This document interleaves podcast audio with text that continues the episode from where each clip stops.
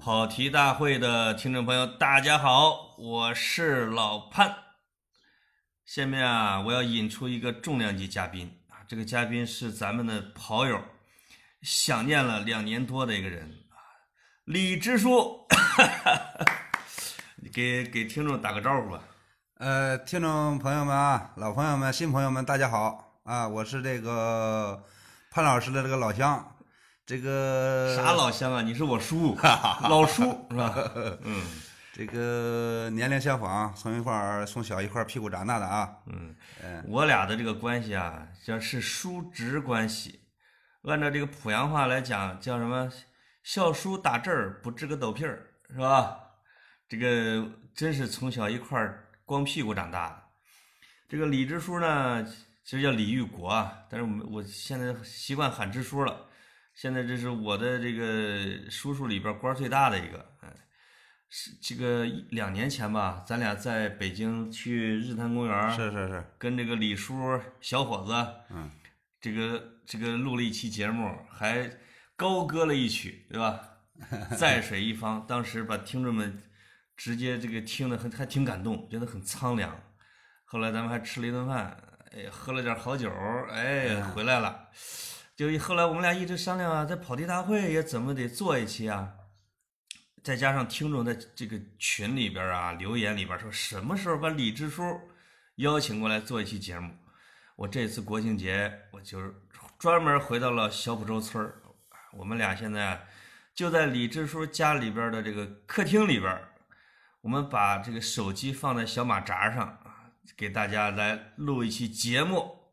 这个我们现在就进入正题儿啊，我我预告一下啊，我们俩录的这期节目呢，将在今天是周一，是吧？嗯，周三下午五点准时播出。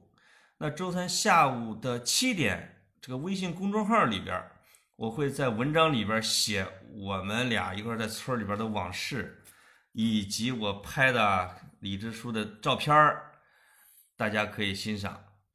呃，你前你国庆节去哪儿玩了？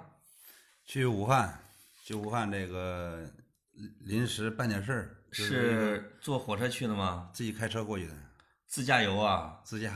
哎 呦， 嗯，现在现在很流行自驾了啊。李支书现在也这个鸟枪换炮了。几年前我记得你三千块钱买过一个桑塔纳是吧？嗯，哎，那个车开了多长时间？开了有两年吧，八百块钱卖了。两年就就就亏损了两千多块钱儿，啊不是两千块钱，嗯，那不车是三千块钱，不是他怎么就能开呢？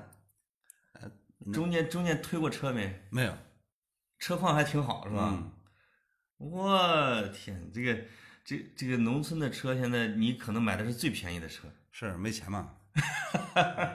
不是，你支书现在一个月工资多少钱啊？一千八百四十六。所有的全加起来啊，啊，所有加起来一千八百四十六，就是，但是每个月发就是一千两百九十二，剩下那个百分之三十绩效工资。哦呃工作干得好了，呃，这个正常正常工作了，啊，然后这个向政府、呃财政上面儿，然后再补发你那个百分之三十的绩效工资。如果哟其他呃其他原因如果没做好了，或者呃这这个这个工作方法不得当了，或者啊老百姓的利益呃这个损失不大了，呃，确实影响到这个村儿工作了，那百分之三十绩效工资就没有了。比如说你不值班啊，工作不积极啊，这个就那么回事儿。一千多块钱工资还得先扣百分之三十的啊。嗯，这个跟打工仔在公司里边打工也差不多啊，我看。那没有别人挣多。你你去武汉去哪儿玩了？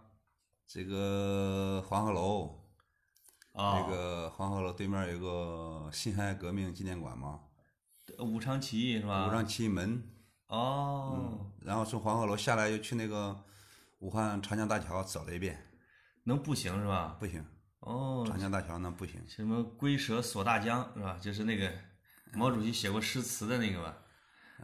一桥飞架南北，天堑变通途。嗯，你你在武那哎，国庆大典是在村儿里看的还是在武汉看的？走到武汉就是下午都晚上了，将近六七点钟，晚上这个吃完饭以后了，就是看电视嘛，看电视又重播了，看电视，啊，非常震撼啊！今年这个国庆节牛牛啊！牛牛牛，看的重播哈，看重播振奋人心呐、不是你你最感兴趣的是不是还是武器那一段儿？武器最后那个东风四十一嘛，就对那个感兴趣了。嗯，那个是不是天下第一啊？因为我也不太了解这个东西，啊因为说是比美国、俄罗斯的还厉害，说一招制敌的。那个我们这看哈，嗯，听那个主持人介绍说，这个估计是全世界这个比较先进的一种，一千五百公里，呃，射程，可以携带这个十个核弹估计头得吧。一万五千公里射程，一千五嗯啊，对对对对，一万一五千千五在自己对对国对土对上还没出去呢啊。一万五千公里啊射程和携带这个十个核弹头啊分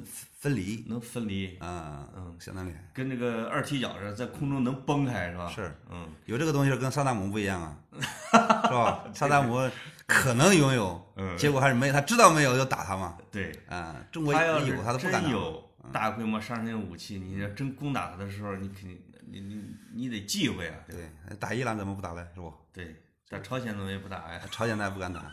嗯，所以这个东西在这个年代里边儿，你手里边儿有硬家伙儿，是这也是为什么伊朗它必须得造。嗯啊，什么？你看巴基斯坦跟印度现在打，两个国家都有核儿，其实都不太敢打，毛主席没说嘛，一万年也搞出原子弹来。那有点儿太久远啊。 就是吃不上饭，勒着裤带也得搞出来。确实造原子弹啊、氢弹的那一代的科学家，付出了特别大的牺牲。你看那再一个个就是那个军人的风采啊啊，这个看那个手机上面那个头条，啊，这个外国军队坐在电视电视机前面看那个中国的阅兵，全部是伸大拇指啊，走的太齐了，是吧？嗯嗯这个厉害。而且这个规模，因为咱们可能也看过六十年、五十年啊那些的，规模是最大的。嗯，武器是先进的，是，兵种是最多的。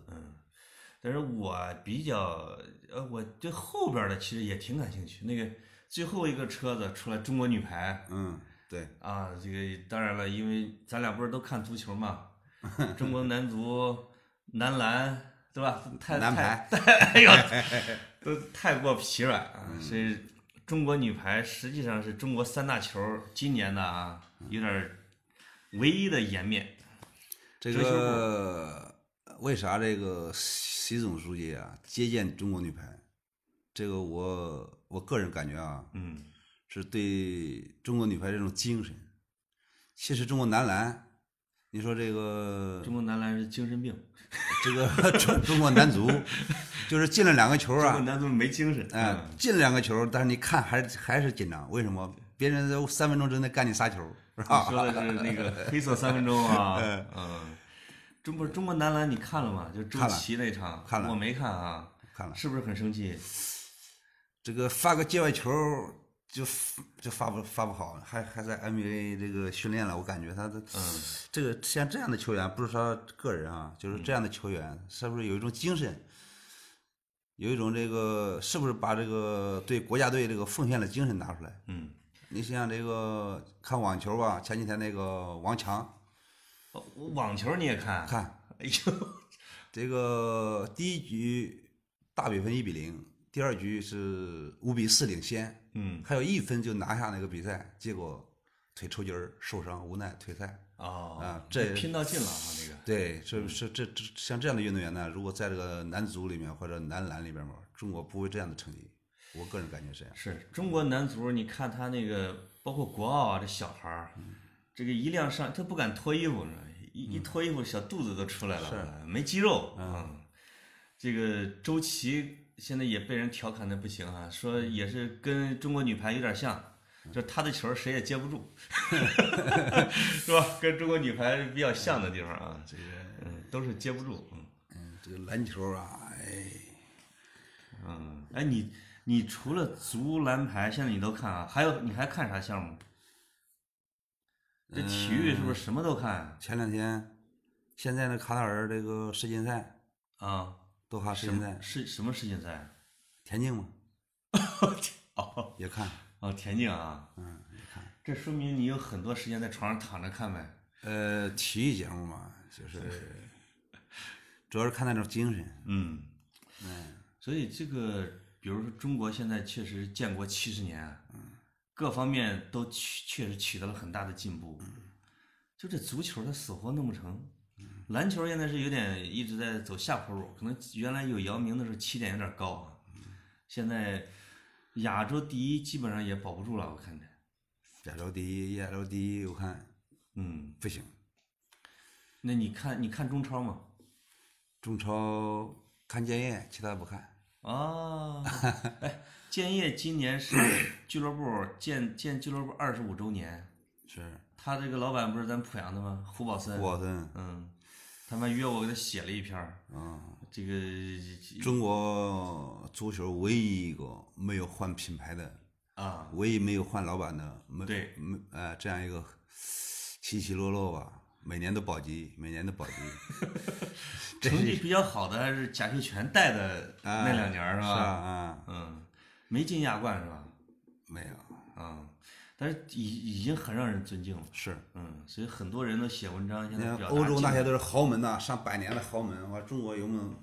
我不知道这个建业能走多远，嗯，至少二十五年了。反正嗯对，已经四分之一世纪 了呗。嗯，国安都已经换了，国安基本上是大东家应该已经换了，是吧？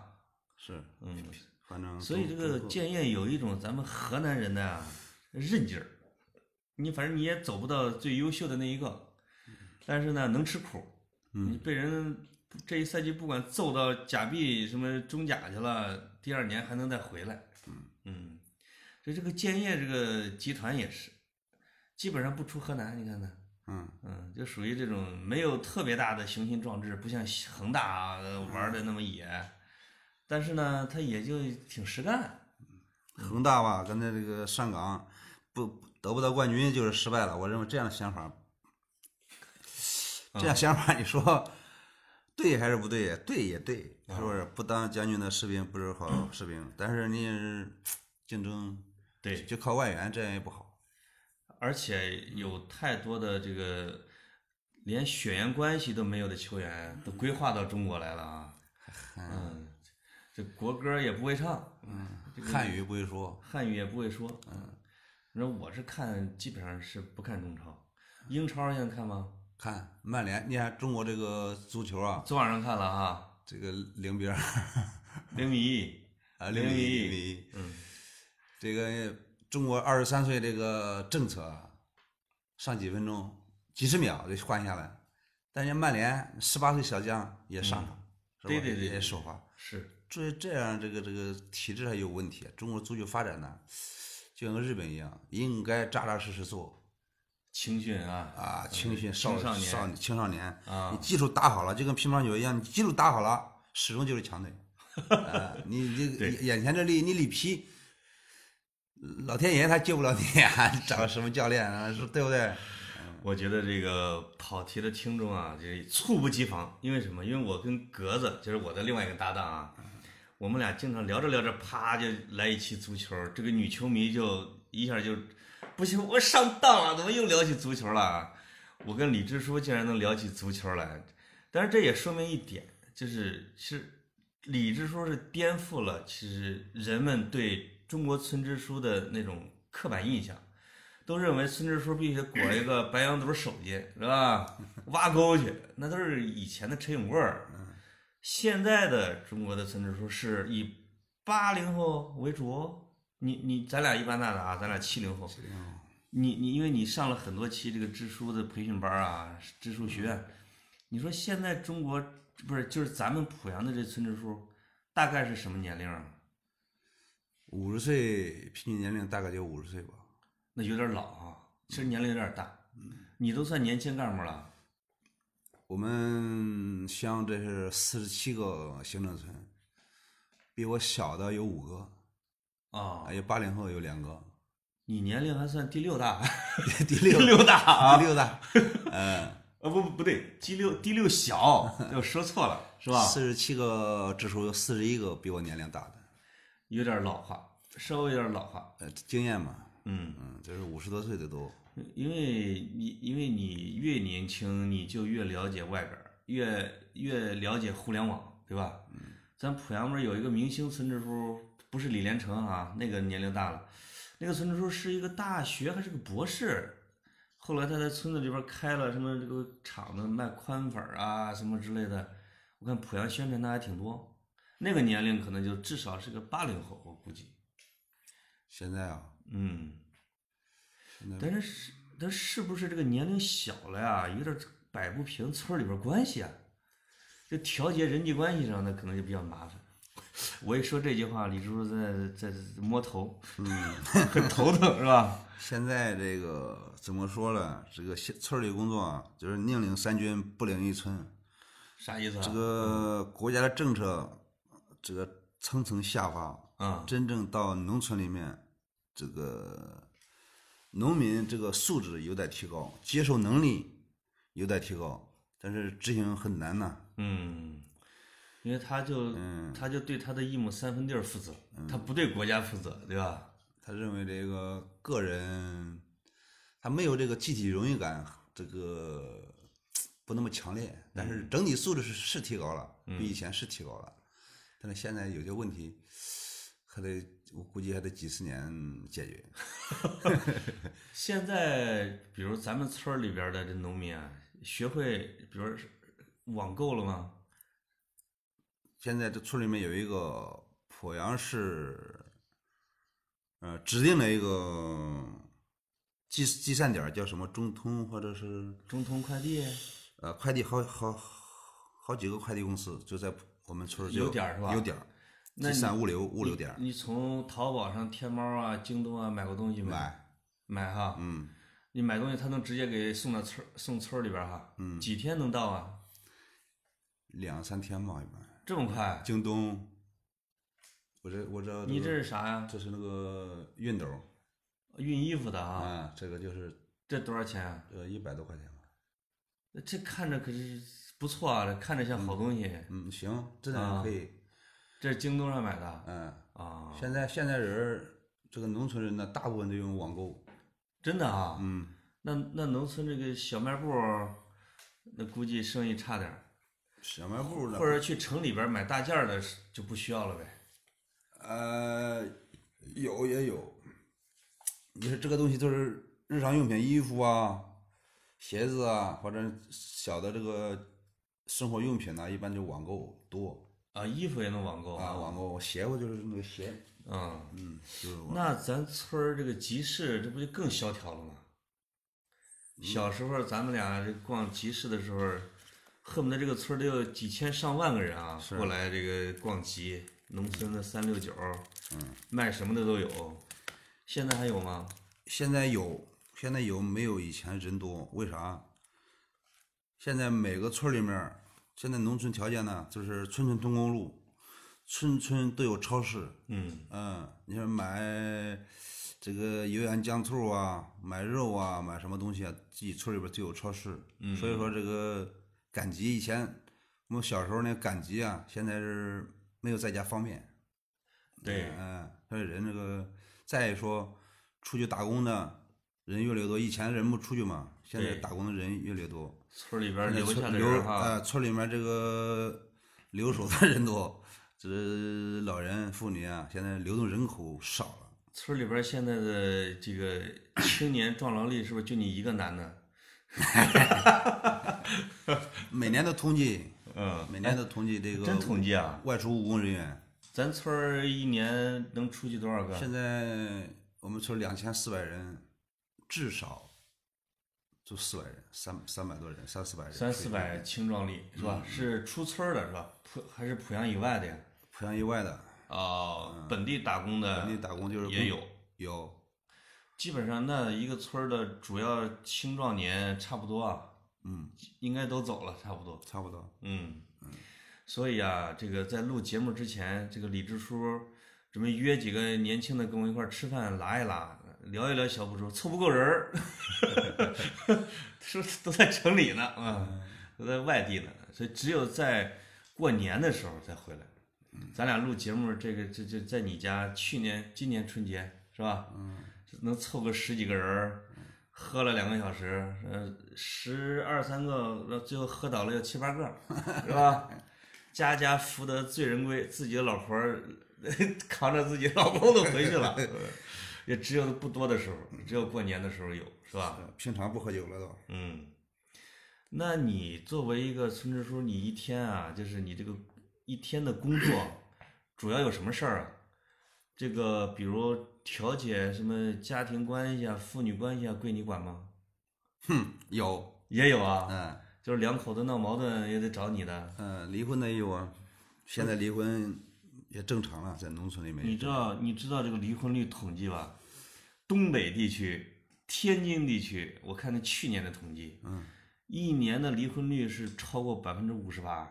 厉害啊！有的倒超过百分之六十。嗯他这个离婚率指的是什么？在同一年，你比如有一百个结婚的，你就得有六十个离婚的。嗯不是同一波人结了又离啊，但是这个总数，嗯，这个挺可怕的，你觉得？去年我们村儿这个是户数是五百户，五百一十户。嗯，去年离婚了五个， 还行，比嗯城里还 行，五个。但比以前应该算高了。主要原因就是网聊啊， 网聊真的是这原因啊？是是不是年龄都也就二三是十，三十。岁左右，有二十多岁的也有是老婆跟人网聊，还是老公跟人网聊？老婆儿，男的网聊离不了婚呢，是吧？女的不是女的为啥一网聊她就离婚呢？她动感情啊？她跟别人走了呗，啊哦，嗯那当然也还有一个前提就是老公不在，常年独守空房嘛。所以这个打工啊，就是在外面打工，必须两个人在一块儿。如果一个人在一块儿，他年轻是不是啊寂寞，嗯，嗯，就容易出事儿。这这五个都找你调解过吗？这肯定是老公找你调解了。是调解的是没办法，过过不下去了吧，抓紧离婚算了。有你都这么劝吗？嗯，就是哎，也是，就是心也不在一块儿了。对，嗯，基本上网聊是跑到濮阳以外了吗？嗯，媳妇儿，对，打工在浙江、上海那一片儿打工，哦，你指的是媳妇儿也出去打工了，嗯，通过网聊。对，我觉得可能一一个是不光是网聊，再一个呢，她跟那个人得有见面的机会，比见自己老公得多吧？那肯定了，那俩人不在一个地儿，在一个厂上班儿两口子不在一个地儿，然后跟人家同事是是架不着勾引，日日久生情，是吧？也可以这么说。但是我觉得从比例上来说啊，一年四五百户，五个离婚的，结婚呢有十多个吧，你你你你你你你你算一下，离婚率百分之五十，是不是？是不是一是不是这个理儿？结婚其一实不低年十来户，有四五个离婚的，也是也不少，啊这个对啊，离婚也率加起来大也快一半了。百分之三三四十也也也这个也，反正小浦州这个也是中国农村的缩影，是虽然比不上城市那么厉害哈，因为城市里边的网络沟通更方便，渠道更多。是，但是农村原来，你比如说没有互联网的时候，谁家离婚了那可是一件大事儿，有多少年不听见一例，有时候是啊，那那就是老婆被老公揍的嗷嗷叫都不离婚啊的是吧？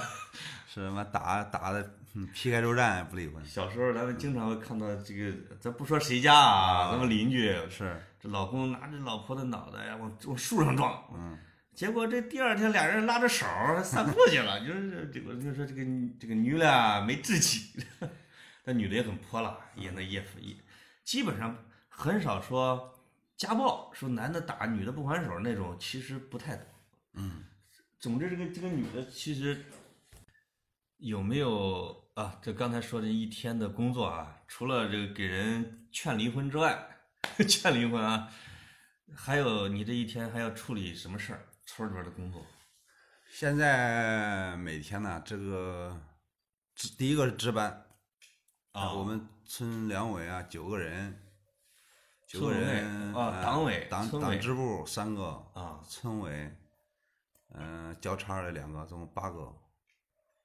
总共两委的九个干部，嗯每天就是上级这个服务区嘛，现在是服务型，这个村干部也是服务型这个人员，啊村里面有这个老人呐、小孩儿啊，这个现在主要的工作就是扶贫，对，嗯，有没有违房？房子是不是漏雨？嗯，有没有这个？我们家的房子漏雨啊，你们那个你你自己修啊，你自己有钱你 自己修啊。符合条件的，这个违房改造，有没有困难儿童上学？有没有补啊助？是，这个呃，农村这个新型的这个医疗保险、嗯，养老保险，对，这些都是工作内容啊，这个村里面基础设施现在好了。嗯，这个村里面的道路全部修完，这个道路你修了还不止一遍是吧？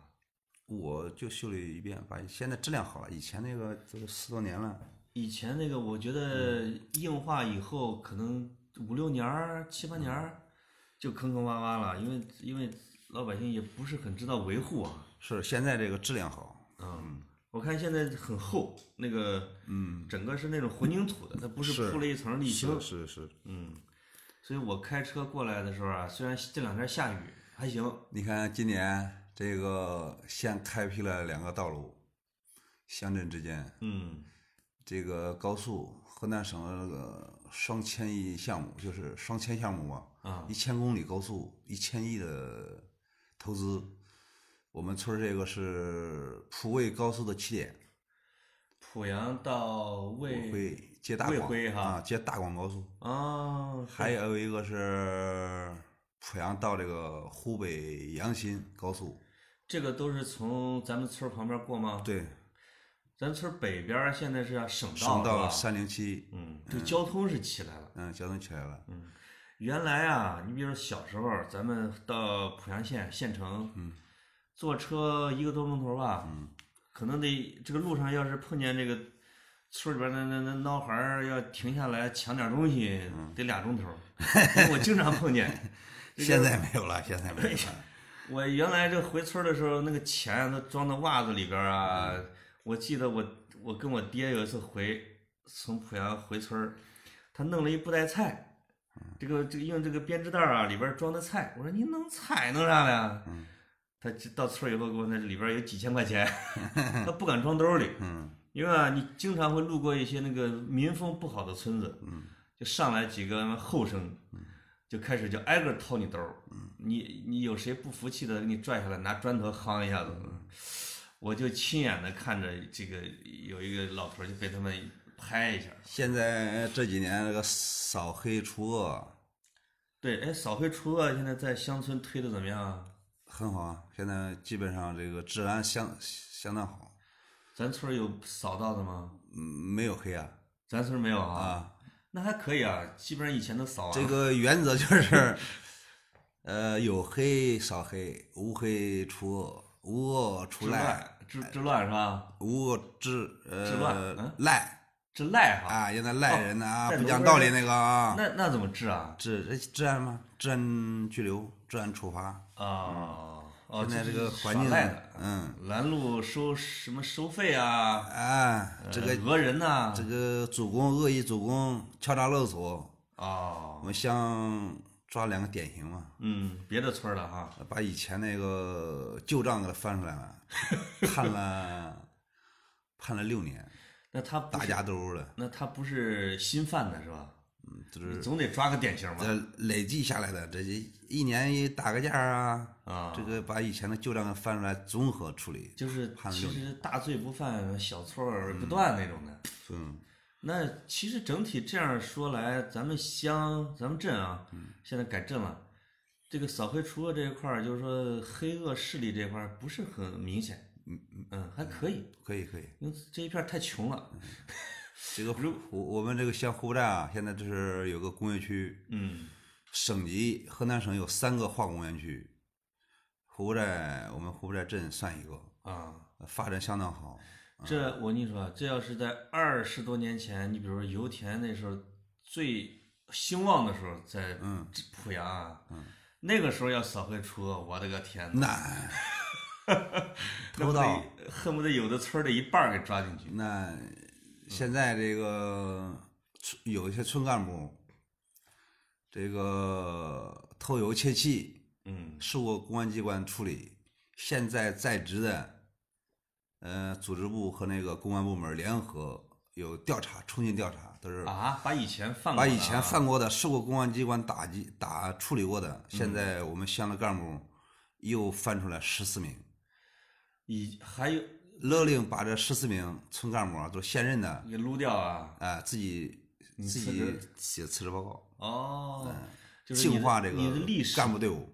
历史不清白也不行，像以前啊，就是几年我这个事儿犯了几年了，嗯，呃，过去就过去了。现在不行，只要是现任的村干哦部受过公安机关打理、打击、打击过的、处理过的，不管多少年，现在你马上去以辞职报告。前最乱的时候还发生过这在逃犯还能当上村长呢，嗯， 是吧？是是， 呃，咱村儿啊，咱村儿村儿旁边儿不是有个中原油田第一口发现井嘛？嗯，这个前一阵子我过来还专门写了一篇这个文章。嗯咱村儿确实也受了油田的恩惠，对，但是也受了油田的拖累。我觉得，就因为大家都想着就弄点油，嗯，炼个油，其实不太好好的搞实业啊，搞养殖啊，搞工业。嗯，你就自己就那那来钱快嘛，对，啊，偷点油卖卖钱。来现在以前偷油的人太疯狂了，那时候就就说这个孙子用拖拉机拉着老奶自己家奶奶就去下了，到那儿之后老太太就是谁谁要敢抓他孙子，老太太上去就抱着那那个执法人员，孙子就可以放油，放完就跑，有最厉害的一个是公安机关跟那个偷油的，就是南门那个村儿，嗯嗯，抓他了，自己有那个土枪，啊，拒捕是吧？就拿枪打就是跟警察发生枪战呢、枪战，这要是现在不得毙了就直接，已经毙了那几个了。那不止一个，濮阳市有四人武装，你说呢？濮阳市公安局和那个油田公安处把整个村子包围以后，把那几个人给揪出来了。那个是别的乡的是吧？嗯，叫什么？曼都。蛮多，嗯，我这我我到现在不知道这个词儿咋写，嗯，但是听说这个词儿骁勇善战嘛，嗯，这个当就可以跟那个云南那个时候有时候全村贩毒的那个有、有点有点那是全村练友，山群儿嗯，全村练友，而且在这个村子的入口处有岗哨，嗯啊，你一般的你说警察三两个警车，绝对不敢进去，是一进去就完，主要是这个社会发展呢，这个农村以前是不打工、嗯不外出、不务工，就是整天在家游手好闲，是年轻偷点儿偷点儿油啊。现在这 个没什么大前途，实际上，中国改革开放这四十年、四十多年来，嗯人就开始自己创业啊，搞养殖啊。你像咱们村儿这个，嗯现在养猪的都是今年过年的时候非洲瘟疫啊，嗯。嗯，损失了一批。哦，对啊，这个猪肉，咱现在还有养猪场吗？有有大型养猪场有是没有被没有被影清掉响，受啊？受影响，受影响了。啊但是但是这个肉价上来了。肉价上来了，嗯，养鸡的、养鸭的将近二十个棚，哦，养猪的有。十多户。哎，因为养殖这一块儿咱村儿做的还不错嗯啊。，在周围来说应该可以。嗯这个现在这养鸡啊，一个来月儿，呃，挣个三四万块钱，两三万块钱，那至少得有几千几千只鸡哈，一万只，一万只哈。嗯，一万只。哦养猪的规模能能养养猪的最大的的一个最大的一个一年出栏就是一千五百头猪，哦，那已经算可以了。对，一年能挣个百十万。它这个环保应该是能达标了环保是市环保局、县环保局督促它，啊，有晒粪场，但是有点不忍心给它关了呀，对吧？因为那规模大呀。呃，不用关它，嗯呃，各方面都达标啊。啊啊，嗯，这个排放啊、位置啊，嗯，都达标的，符合环保那的，他今年这个养猪的这个老板今年可发财了啊，发财发 财。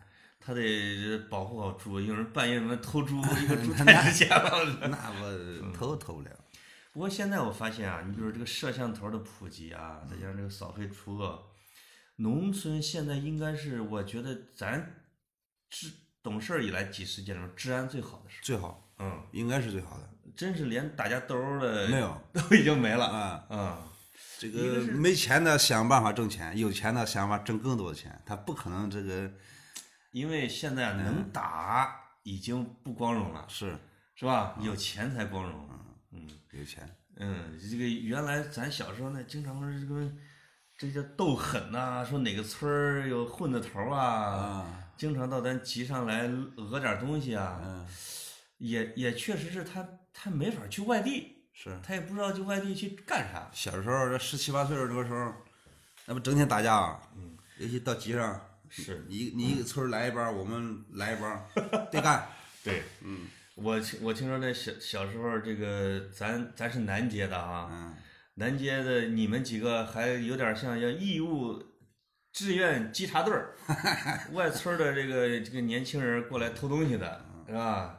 然后在村口儿，他们满载而归的时候，在村口儿就被你们截住了，基本上就是先吊起来，嗯，呃揍一顿儿，走一段儿，这个把东西没收了，嗯，还得家人过来花钱领， 对，这个叫私设法庭啊。私设公堂，但是干的是这个叫除暴安良的事儿。呃，那我在我那时候在上学的时候听你们这个干这个，把我乐的呀，因为那时候正在听《白眉大侠》，嗯干的还是侠义道儿这个啊，呃吓得那混子不敢到村里来啊。嗯当然了，你们也不敢到别外村儿去，来过揍没？挨过揍， 揍了挨揍了不止一次，不是为啥？是因为先先打人家是先吧？拿人家别人别人包住抓住你揍你，揍揍的厉害吗？揍厉害，不是你被打，你被怎么打过一回？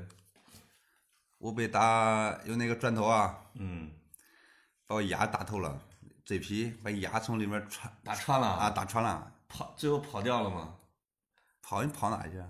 哦，就是说揍你站不起来，你跑哪去？啊嗯，那就是打一顿，但是也不会太怎么着，是吧？嗯人家都是十几岁嘛，也不会去干太太大的啊。现在想想就是年轻好玩儿，但是呢，打一顿你打一顿你再回头想想啊，在少年时候，这互相战斗的这个时候，现在这些孩子没这机会，嗯，连这机会都没有，是都一个个都文质彬彬的软弱， 性格不强悍。现在这个上学，嗯，嗯，对，现在，哎，说到这个上学啊，现在咱村儿的孩子是不是基本上都要到城里边儿去上学了？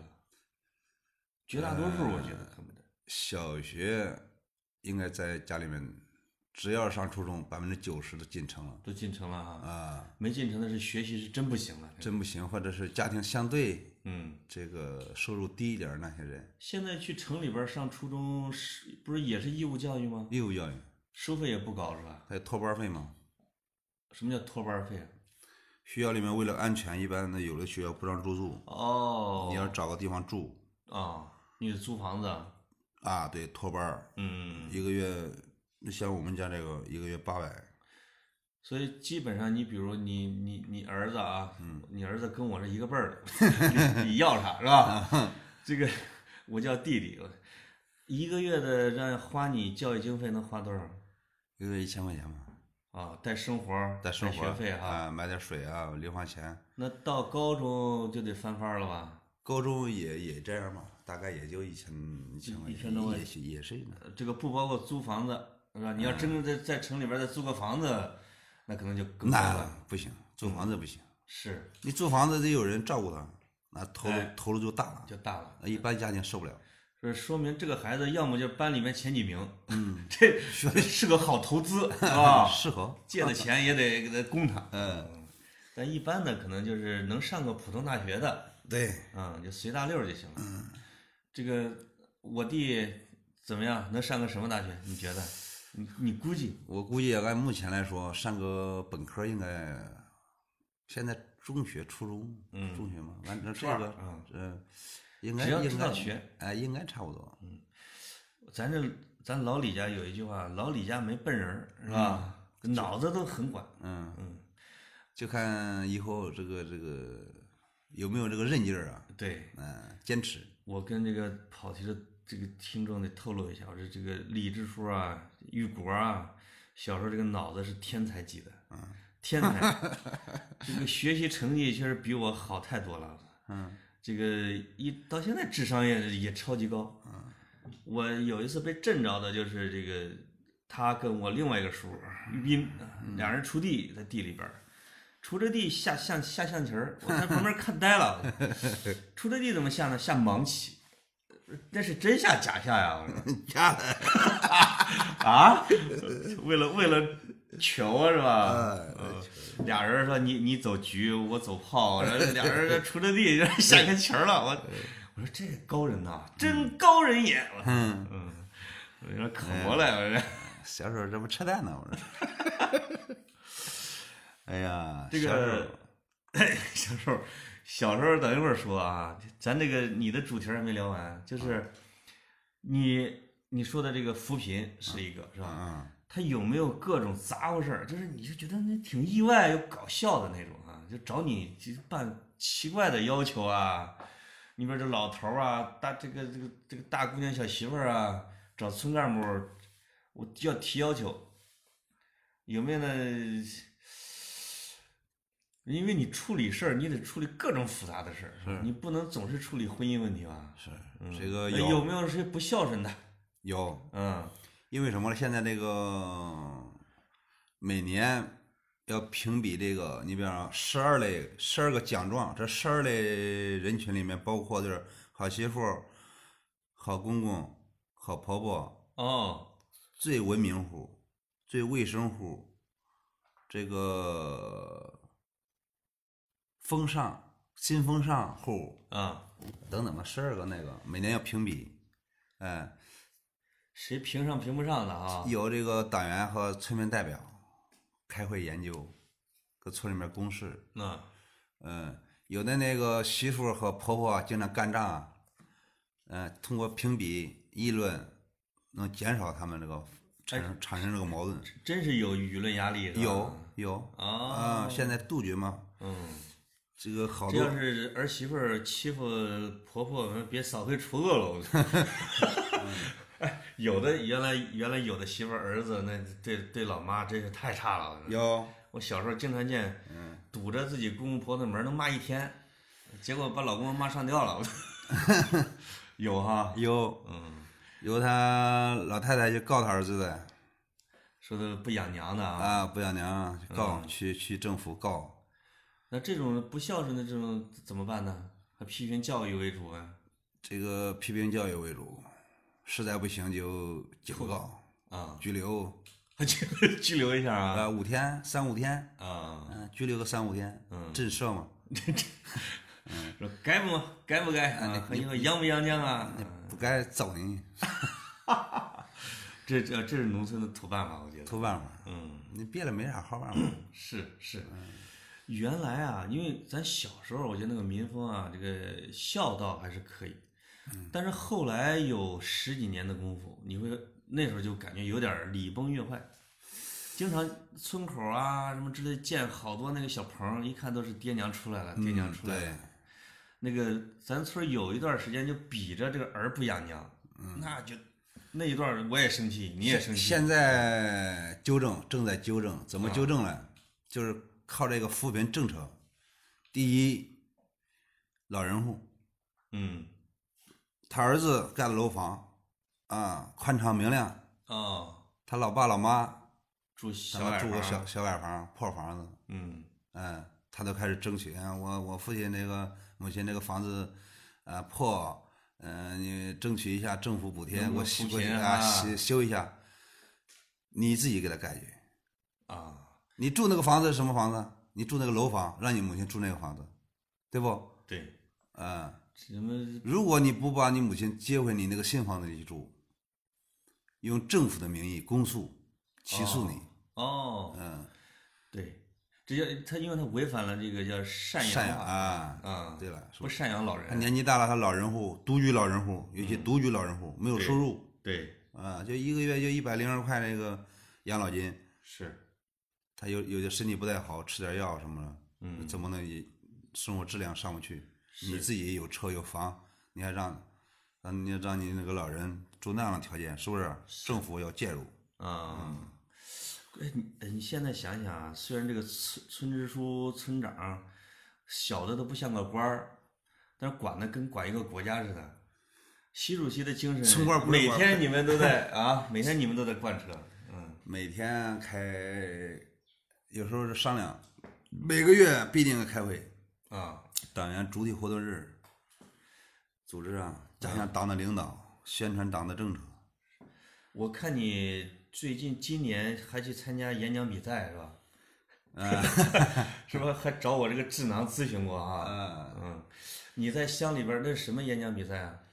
这个咱濮阳市组织部举行第一届农村支部书记大论坛，啊，主体是乡村振兴战略，乡村振兴。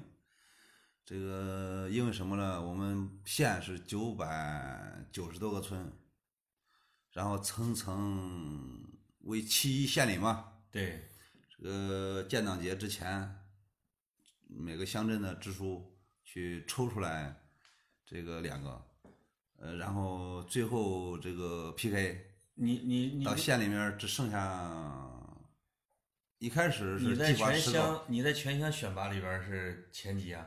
第二名，第二名啊？嗯，竟然还有一个敢排到你头里的。那个是退伍军人团级干部，哎呦，那个那个政策啊，呃可能他就发表讲话是吧？嗯，呃，受过训练，呃军队受过训确练。实干的也比我们好。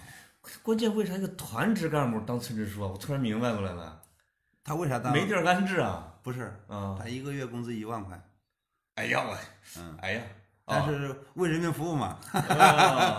哦，他等于说他就他自己选择的吧？他可对能对，因为你退役军官有的是像我弟那种的，是党给安排工作，嗯，有的是你如果是自己不用安排工作，他就给你更多的这个是转业费啊，是吧？是给你一直发工资发到死，他曾经被评为濮阳十大好人。十大好人。嗯，今年五一他获了省级模范，五一模范。那你在他后边儿也是光荣的啊，呃，学习，跟他学习。那他是职业选手，我觉得。嗯、在全县九百九十九十多个这个支书里面，他得了第六名演讲哈、啊，演讲得第六名。那他这个资历，他这个履历实在是太金光闪闪了，是是是嗯有加分儿这个玩意儿。确实有本事啊、啊，把村治理的很好。那你团级干部那管上千人的地方，我们，管不好一个村儿，嗯，我就是这个跟别人学习呗，哎呦，你你就在他后边排第二，你已经很厉害了，很荣嗯幸。你你前面是刘翔，对 吧？你就是他，你是一百一十米栏，你就在后边了。业余选手第一名嘛，对吧？哇，那讲的不错。嗯，是后来又选拔到县里县面里去参加县比里赛啊。最后几个乡镇，四个乡镇一组，分了五个组，嗯，每个组里边儿选拔两个，我是其中一个组的第二名。我天，最后计划是十个支书去县里面儿演讲，嗯，结果县那个可能组织部的县人少，最后又补增补了五个，十五个支书去演讲，我得了优秀奖，你是全县前十五名呗，十五名，至少十五名了。我天，这不错。啊嗯，我跟你说啊，从小这个李支书啊，不管是在哪个大人面前侃侃而谈，就是吵架谁也吵不过 他。这个村儿里边儿的，但凡的那些那个年龄大的人，你小时候你想人训他两句儿，那不可能，那必须被李李支书十一二岁的时候，基本上只要反驳的他们哑口无言。现在做工作也是口才，嗯你既要干出来，还要说讲出来，还要说出来。对这个政策啊，你你这个表达能力不好的话，你你宣传不到位。你没法儿把这个政策讲给老百姓，让他理啊对解。对对啊对，所以这个做工作啊，好事儿或者是有矛盾的事儿，你口才上去了，对自己压力都不大了。 你这个口才，这个我觉得能调解矛盾啊，治刺头啊，绝对是可以。啊震慑住了，是 吧？呃连哄带吓唬，我呃连哄带吓唬。 现在这个村里边工作压力更大了，现在乡村振兴，是，嗯，刚才这个你说扶贫的时候啊，我都没忍心问，啊嗯扶贫是压力最大的一件事儿，可能。是最大。嗯，你想想，这是二零二零年要实现全面脱贫吗？就村里边不能有一个贫困户。不能有一个嗯，二零二零就年像郭德纲说的，我这个人心善，我方圆二十里就不能见穷人，把他们全撵走。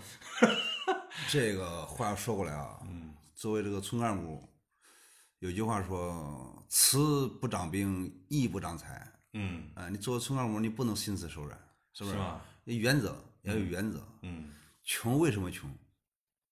好吃懒做，整天喝酒，嗯，是不是？你穷人就怕喝酒，富人就怕赌，对，嗯，对那些好吃懒做的，整天整天喝酒、游手好闲，嗯，这样的人就不该帮他。你但是你又不帮他，不帮又不行他怎怎么办呢脱贫呢？嗯，强制让他去干些零活儿，哦所以现在就有一个公益性岗位，扫大哦街、搞卫生，现在搞环搞环境这个整治哈，有点像城里边那个交清清清洁工指挥交通啊嗯，道路员、护林员，哦，啊给他创造就业岗位。对，你不干不行，每每个星期里有两天必须去干活儿，哦，一个月给他六百块钱，验收一下他的这啊个啊对工作嗯成绩哈。嗯，增加一个是治一治他那个懒性、嗯惰性，再一个增加他的收入，对对对，嗯，但也不能白给他那，你白给他，这躺着就收钱这了。可怜之人必有可恨之处，就对就这这类人，这一点儿非常上困难我受李支书这个启发很大，因为因为我看过你们的这个材料，嗯因为说致贫有哪些原因。嗯，一般的就会理解说这个农村穷呐、自然条件恶劣嗯啊，这个什么什么，但实际上这个贫穷和致贫就是导致的致啊，嗯，多种原因，有的是大病致贫，你家出了一个大病，嗯现你没办在法，致贫原因有这么几种，嗯，一个是因病致贫的，这个挺多的是吧？因残致贫残的，疾的哈没有劳动力的，啊，这这种都个不是懒缺啊少资金的，嗯哦，还有一种是内生动力不足的，啊，就是我不愿 意这干个，词用的那么文雅呢，怎么叫内生动力不足？啊天生能干活儿，嗯，就是不愿意干。那不是咱俩 吗？但是有嘴啊，小小浦州现在是十八户贫困户，啊，已经脱贫了八户了。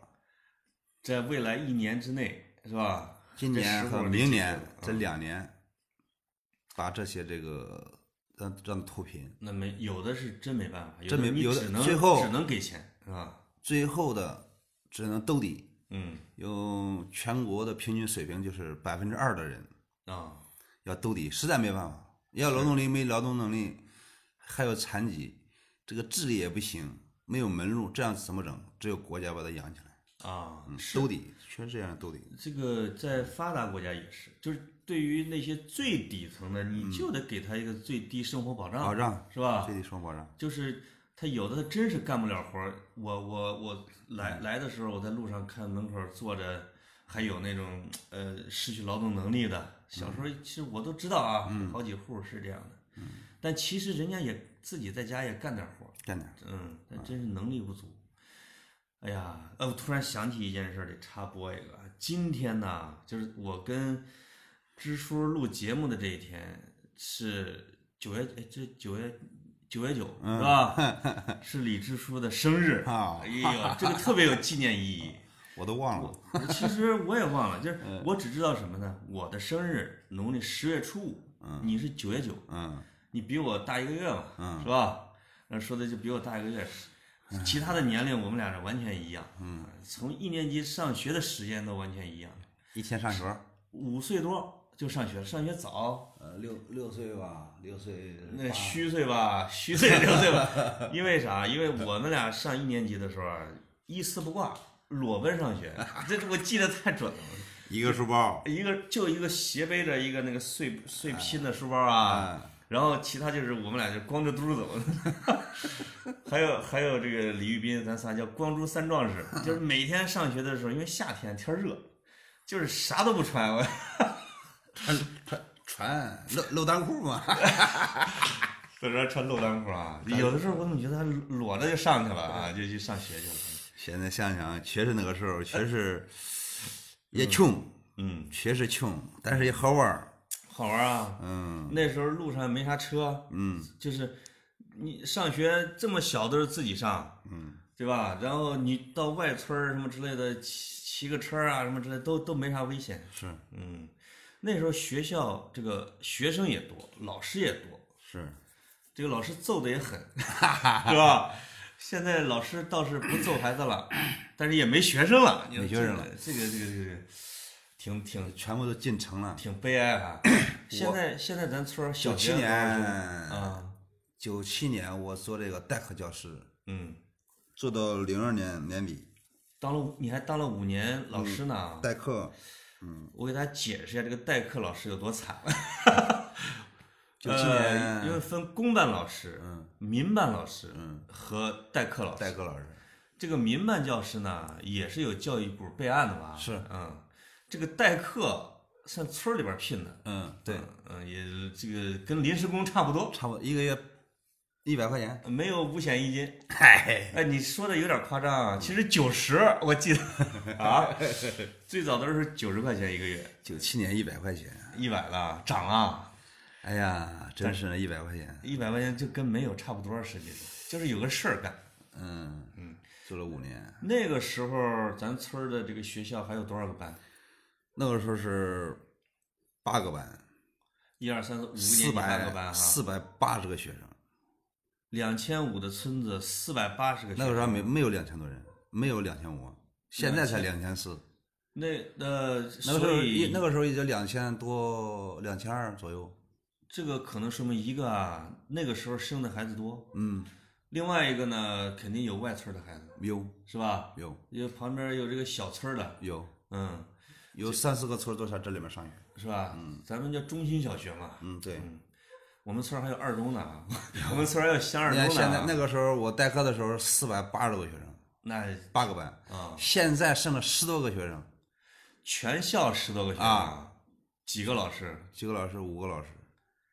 这个 学生人均享受的教育资源快世界第一了，因啊为我看过新闻啊，说日日本曾经有一个学校一个学生，一堆老师围着他转，嗯，这个学生呢小升初以后这个学校就关了，嗯，但是咱们这十几个学生也太惨了吧，惨呢？是不是一个生的孩子太少？不是，嗯，你小学你不是说小学已它经有完四这个公办教师，呃，公办学校就那么十多个学生，但嗯是私人办的学校学生多，咱村儿有私立学校啊？有有一百多，为啥去私立学校不去公立学校啊？家里人务工，嗯，把嗯学生放到那个学校里面，能寄宿啊？能寄宿，能吃，能住。你搁公公办那个学校还要接他，啊，回家给他做饭。所以说公现在办嗯把那这个个时间腾出来以后，他去外面务工，嗯，把学生呢。哎 呦，嗯，再一个是那个私人学校那个管理比公办学校要好一点，好啊，有没有我认识的现在去私立学校当老师的？好像好咱好像没有哎好像没有啊。啊，好像没有。不是，那这个公立老师，这有小时候教过我的，他们没学生了咋办呢？不失业了吗？这个整合啊，现在老师是缺，嗯我改天我得去学校看看，五个年级十几个学嗯生，他们是在一个班上课还是分别班儿里边？分别一年级、二年级、三年级、四年级、五年级、六年级那有可能一个班只有俩学生几个人，啊！嗯，几个人。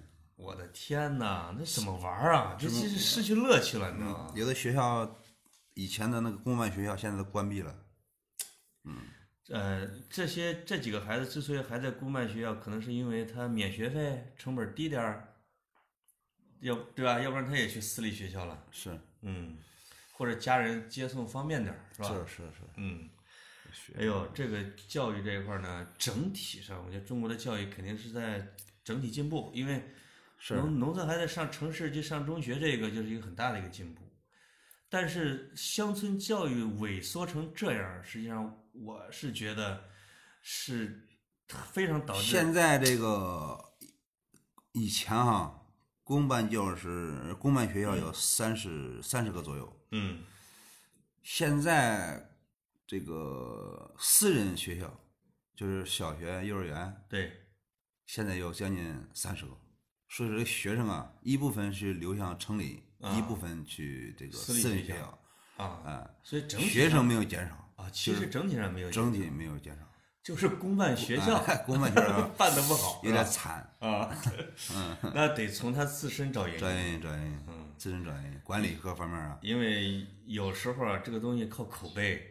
对嗯你说哪个老师哪几个老师教的不行，人家就不愿意让他教。客观但是教的不好的老师呢，你又下不去。下不去。嗯，就他们现在这个公办教公办学校跟那个私办学校争生源，现在也是加强学习、加强管理，你十几个人跟人家嗯三百个人慢争慢慢的慢慢争，慢慢争争这个学生生源。嗯，他除非用私立学校那一套管理方法，但是呢，这公办老师一个月拿好几千块钱，你让他去吃那个苦，他他会干的。可能这就是哎客观原因嘛。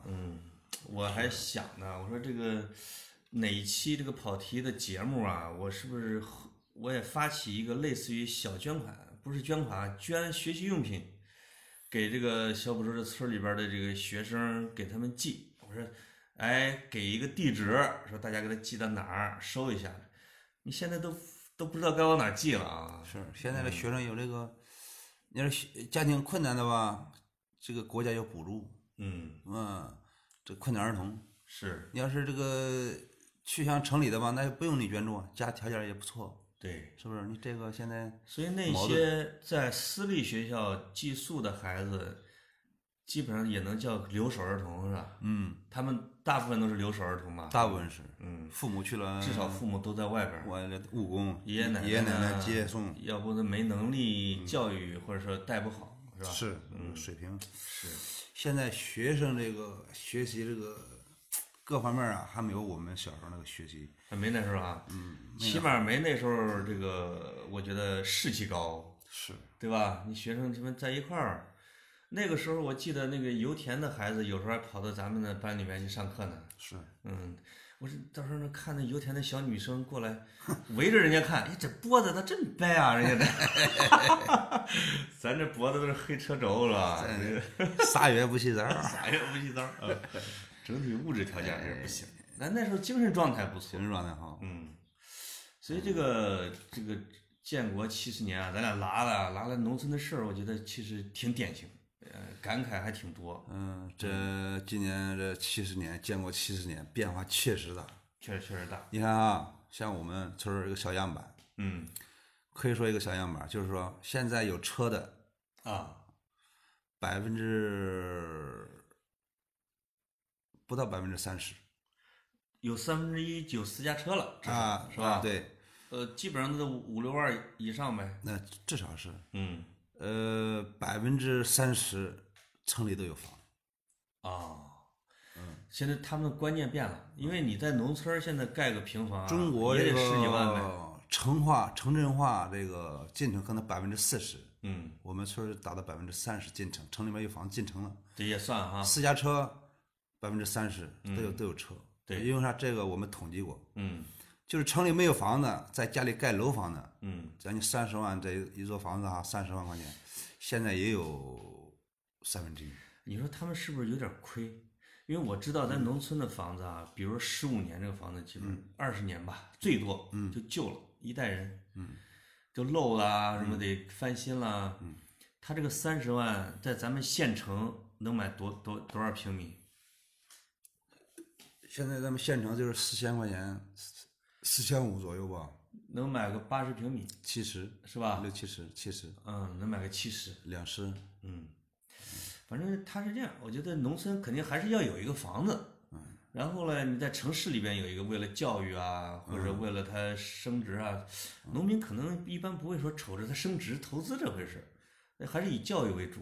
是这个，现在农村里面这个土地啊，呃，不舍这个土地。以前我们农民靠啥？靠种地吧。现在这个思想观念已经彻底改变了。嗯嗯，只要有别的事儿做，或者务工啊，或者是做生意啊，他地就流转出去了，啊啊，让承包给别人，让别人种。你你给愿意给多少钱给多少钱。嗯，白种也行，别慌着。嗯，这个地了，它就是种粮食，这保证这个耕地的这个红线，肯定是要种粮食的，不能做其他用途。因为你不不种还如果罚呢，啊，如果有那那肯定了，嗯不能荒地啊，地不能荒起来。说粮食十八亿亩这个底线不能对，是，这个种粮食如果让一个人管理，他收入就会大一点啊，啊。对，他这样的话呢，如果一个人种个上百亩，对他也能这回报还行吧啊，？一年嗯至这少么给几他万打几工万块就钱行也行。嗯，嗯，所以说这个生活方式、这个意识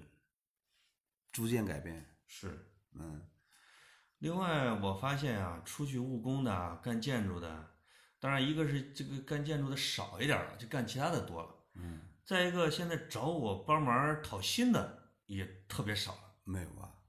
呃，前现在应该没有了吧？这个几个月之前那个叫蒋的，啊啊啊！那那他那个是他那个是什么？啊包工头就住他隔壁，就我去了之后就掉着眼泪，我说没钱， 就是没钱 是吧？ 真没钱。那你他说我那个那个包工欠他钱的包工头啊，嗯自己在送快递送外卖。他说我现在正在每天挣的钱我都还他们，我那是真没实力。那这个是个特例哈，嗯嗯是是没挣着钱。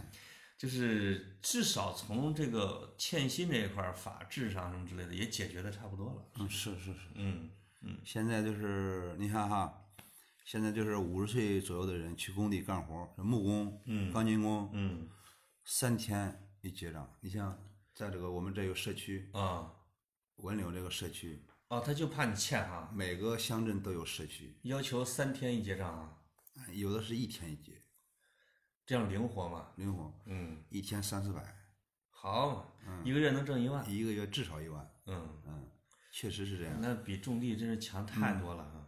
嗯，现在工人这个农民这个建筑工是是一个，你看一年他挣个七八万很正常，是，嗯，这个这一期啊，我就聊的这个料太多了，很充实。这一句儿那一句儿，对，人跑题大会嘛，嗯，主线没变。嗯我最后想问你一个问题，就是你也今天是你的生 日，差点唱，今天是你的生日，我的中 国，对吧？你差点跟这个这个国家同步了。你你最大的愿望是？你说一个你的心愿，许一个心愿。哎呀。哎呀妈，这一声叹息，我靠我心愿就是我们村儿越来发展越来越好，说点实在的，是把来的火车票给报了。 确实是你个人呢？我个人收入要高一点儿，工资涨点儿。这个我你你还跟我说了一个啊，你没讲哈、就怎么就是这次有一个机会是要考试的机会，是吧？嗯，正在你正在努力复习，哎，这个学文化，以以以后再说，有机会再说吧。这个这个先不说啊，这这个先先把事儿做出来，对，实现了，实现是吧。了，一说出来，万一不顶事儿了啊！打脸。打脸，反正是这个李支书正在干一件大事儿，影响他这个人生的大事儿啊。是学习，嗯，努力学习。嗯，这个最后来首歌呗。我我发现了，情绪到了，情绪到了，就是你这个李柱啊，在这个他的这叫什么全民 K 歌上，嗯，他有他有他这个唱了很多歌，也让我听了一下，但我觉得这全民 K 歌有点失真，没你本人这个声音啊好听。这个在日坛公园儿，你唱了一首《在水一方》，把很多听众给唱的呀，这个内心非常触动，呃很苍凉。这个这个啊怎么说？这个唱歌啊，就是缓解一下压力嘛。咱不对啊也不懂谱儿，嗯就是模仿。啊，嗯，呃跟着原唱唱是吧？呃，对啊，就看着手机，卡拉 OK 似的。你别谦虚了，咱俩在这个呃演 KTV 过呀，咱 唱的也很好啊。啊嗯，你用那手机你放一下算了。就是说，就是可能对着字幕唱的时候，那那环境好是吧？呃，这个有点害羞。嗯，是，确实有点儿。 哎呀，成，嗯嗯，那我们啊就把李支书在《全民 K 歌》里边唱的那个，我们让剪辑师把它给接进去，嗯，对吧？好，基本代表他的七成水平吧，嗯，因为本人还是真唱的时候非常好的， 嗯，在这儿插播一条广告。当我跟李支书这期节目播出的时候啊，我跟格子已经到了中国的大西部新疆，啊，我们要在那儿会合玩几天，啊，录几期节目，啊我们也来个西部二人行啊，这个三三缺一啊，要向我们当年的漠北三人行致敬，啊，聊一聊中国的西部故事啊，长河落日，大漠孤烟啊，西部英雄，呃我觉得是可以拍出很多好电影，可以讲出很多好的历史故事的。希望大家期待。好的，听众朋友，我们这期的跑题大会啊，我是跟这个李支书、我叔、玉国啊，与国就是玉玉石的玉，国家的国，这个名字还是很吉利的，尤其在这个七十年的时候，是对吧？嗯，艰难困苦，玉玉如于成啊，玉国啊，这个那就跟大家道个再见。哦，听众朋友们，下期你们玩儿。好嘞，拜拜。